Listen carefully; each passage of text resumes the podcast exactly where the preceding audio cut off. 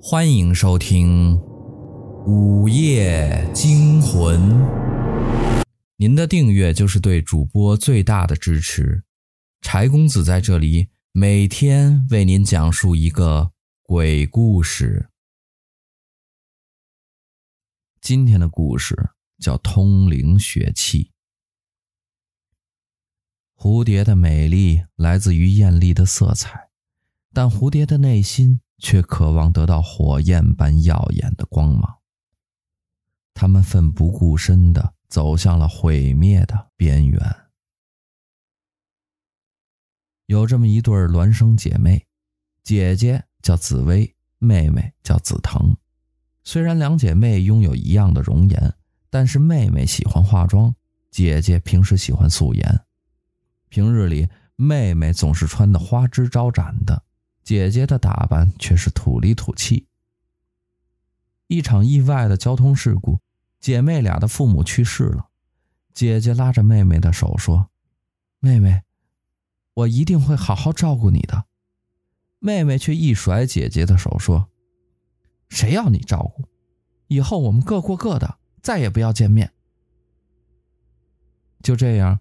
姐姐辛苦地卖起了早点，摆着地摊儿，起早贪黑的挣着那一张张的五毛一块的纸币，手上很快就有了茧子，而且手指也粗大起来。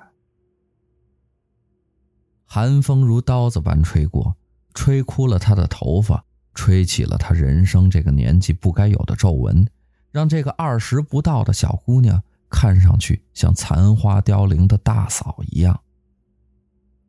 妹妹在父母还没有过头七，就收拾衣服，跟着一个脖子上戴着粗金项链的男人雷走了。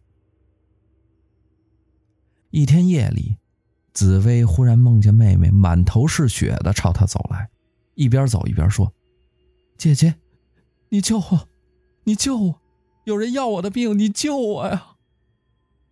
紫薇猛地坐了起来，汗水打湿了她的额头。他立刻拿起电话给妹妹打电话，可一连三四次，手机里传来的都是“您所拨打的电话暂时无法接通，请稍后再拨。”忽然间，紫薇看到窗外有个白衣女子，那女子的样貌分明就是紫藤，她的双眼正慢慢的流下了血水。紫薇惊叫一声，朝着窗户跑了过去。可跑过去之后，却发现窗外什么都没有。他的眼睛往周围不停的扫视着。忽然，他看到楼下一个黑衣人正抬着头向他看过来，但是他却怎么也看不到黑衣人的脸，仿佛他就没有脸。紫薇急忙穿好衣服，跑下了楼，来到大街上，四下张望。那个黑衣人已经不见了。紫薇拿出手机拨通了幺幺零，可奇怪的是，手机里依然传来的是“您所拨打的电话暂时无法接通，请稍后再拨。”突然，紫薇感觉她的身后有人，她一回头，一个骷髅头直接进入了紫薇的脑子里。紫薇没来得及喊叫。便倒在了地上。紫薇的眼睛、鼻子、耳朵开始慢慢向外淌血。不一会儿，紫薇的身体化为了一滩血水，衣服里只剩下她的白骨。不远处，一个老太太慢慢的直起了腰，她走了过去，吸干了地上的血。他那布满皱纹的脸开始慢慢的变得光滑而细腻。刚满十六岁的紫藤凭借自身的美丽被一个电影导演看中了，他拍了很多电影电视剧，但是很快他就被各种潜规则所包围了。倔强的紫藤不屈服于任何潜规则，他只相信自己的美丽。只有美丽的容颜才是他获得这一切的前提条件。紫藤的高傲让许多社会名流都碰壁了，但是这个叫雷的男人却悄无声息地进入了他的生活轨迹中，不知不觉中，紫藤发现他已经堕入魔道了。有一天，紫藤的经纪公司派来一个男人作为紫藤的形象设计师，他就是雷，一个个子不高、五官不正的男人。紫藤只看了他一眼。就被他的魅惑所深深的吸引了。紫藤见过的帅哥靓仔多得数不胜数，按理说，对像雷这样不起眼的大叔，那肯定是看不上眼的。然而事实并非如此。紫藤从见到雷的第一眼，便被雷的奇装异服与魅惑的脸所吸引，眼睛久久不能离开他那艳红的嘴唇。雷说。紫藤小姐真漂亮，能给紫藤小姐做形象设计，真是我的荣幸啊！说完，不容紫藤拒绝，雷拉起了紫藤的手，深深的吻了下去。经过大约两个小时的精心装扮，紫藤被雷修饰成了一个美到极致的女人。这样的美丽是一种让任何男人都舍不得伤害她，看到她便要为她做任何事情。不惜牺牲自己，甚至是任何人的生命，这种美丽是男人情不自禁的想与她保持距离。她的美无法抗拒，不能碰触。来到镜子前，紫藤看到被装扮的自己，她被自己的美丽所倾倒，她简直不敢相信镜子里倒影的是自己俏丽的容颜。她用手指。轻轻地划过自己的脸庞，那如水滴般通透的肌肤，甚至超过了刚出生婴儿肌肤的几万倍。雷走过来，紫藤小姐，你还满意吗？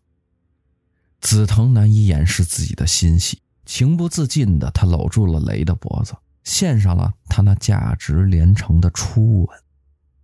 然而，紫藤只是欣喜，这个吻只是一种情不自禁的喜悦。并不是爱，而雷却在心底里产生了要把紫藤据为己有的邪念。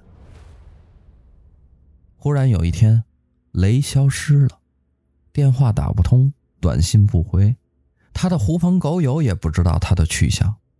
然而，最急切想要知道雷下落的是紫藤，因为除了他，没有人能把紫藤装扮的那般妖娆。这天夜里，外面下起了大雨。紫藤发觉自己的脸有些痒，他随便的挠了一下，一小块脸皮就这样轻易的让他给挠了下来。重视容貌的他猛然起身，下床，打开灯，来到镜子前。紫藤吓傻了，他的脸起了一层层的死皮，死皮向外翻卷着。他的样子十分的恐怖，更让他无法接受的是，他的脸已经苍老，如同死去多年的百岁老人，毫无血色，而且皱纹累累。紫藤愤怒地砸碎了镜子，双手捂住自己的脸，痛哭了起来。叮咚！就在这时，他家的门铃响了。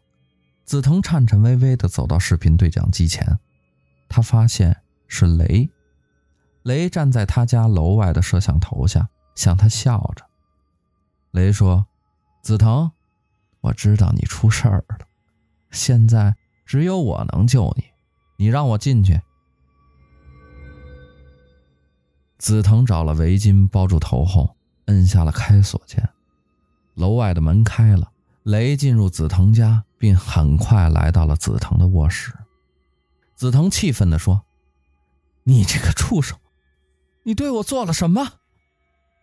雷说：“告诉你一个不幸的消息，你的父母出车祸了。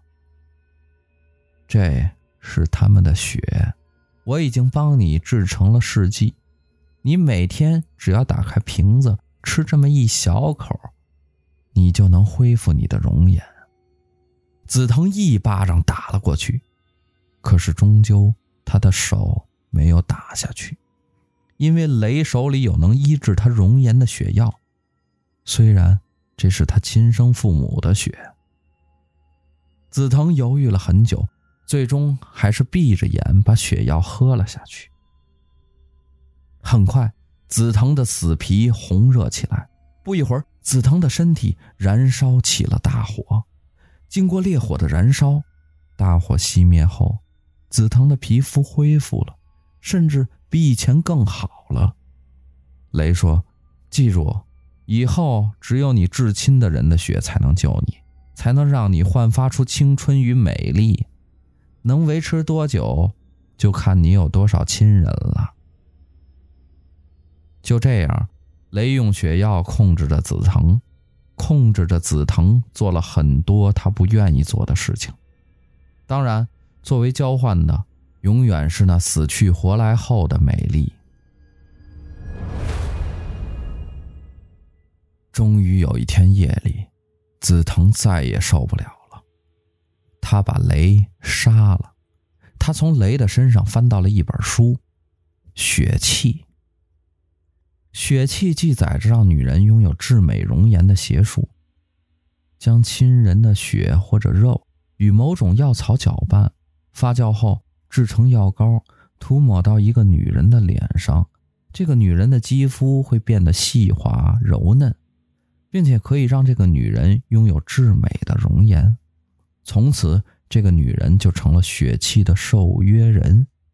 涂抹一次，用清水洗净。不受血气制约，涂抹两次，用自己的血滴入药膏，可解除血气；涂抹三次，发痒升起一层死皮，忍受前十二小时的奇痒，再忍受十二小时钻心的疼痛，血气也可解除。然而第三次涂抹后，如果喝了亲人的血，会立刻身体灼热燃烧，恢复美丽的容貌。同时也会永远的成为血气人，以后只有靠吸食亲人的血液，才能维持自己的容颜。血气人不仅拥有美丽，还可以任意施展媚术，扰乱人的心智，甚至可以把一个好人变成疯子，也可以把疯子变成好人。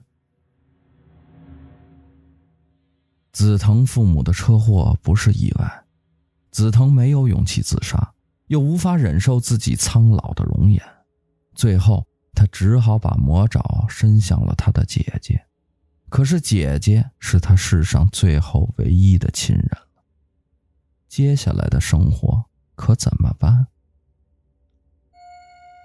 紫藤开始在夜晚捕获那些出轨的男人，怀孕后，她就躲起来生下孩子。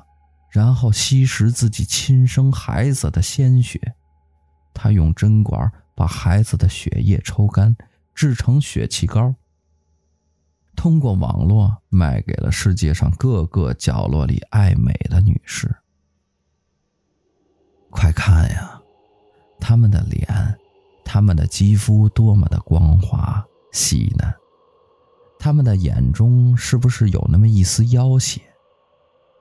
如果你细心，可能还会看见他们鲜红的嘴唇上，不是口红，而是那抹未干透的血迹。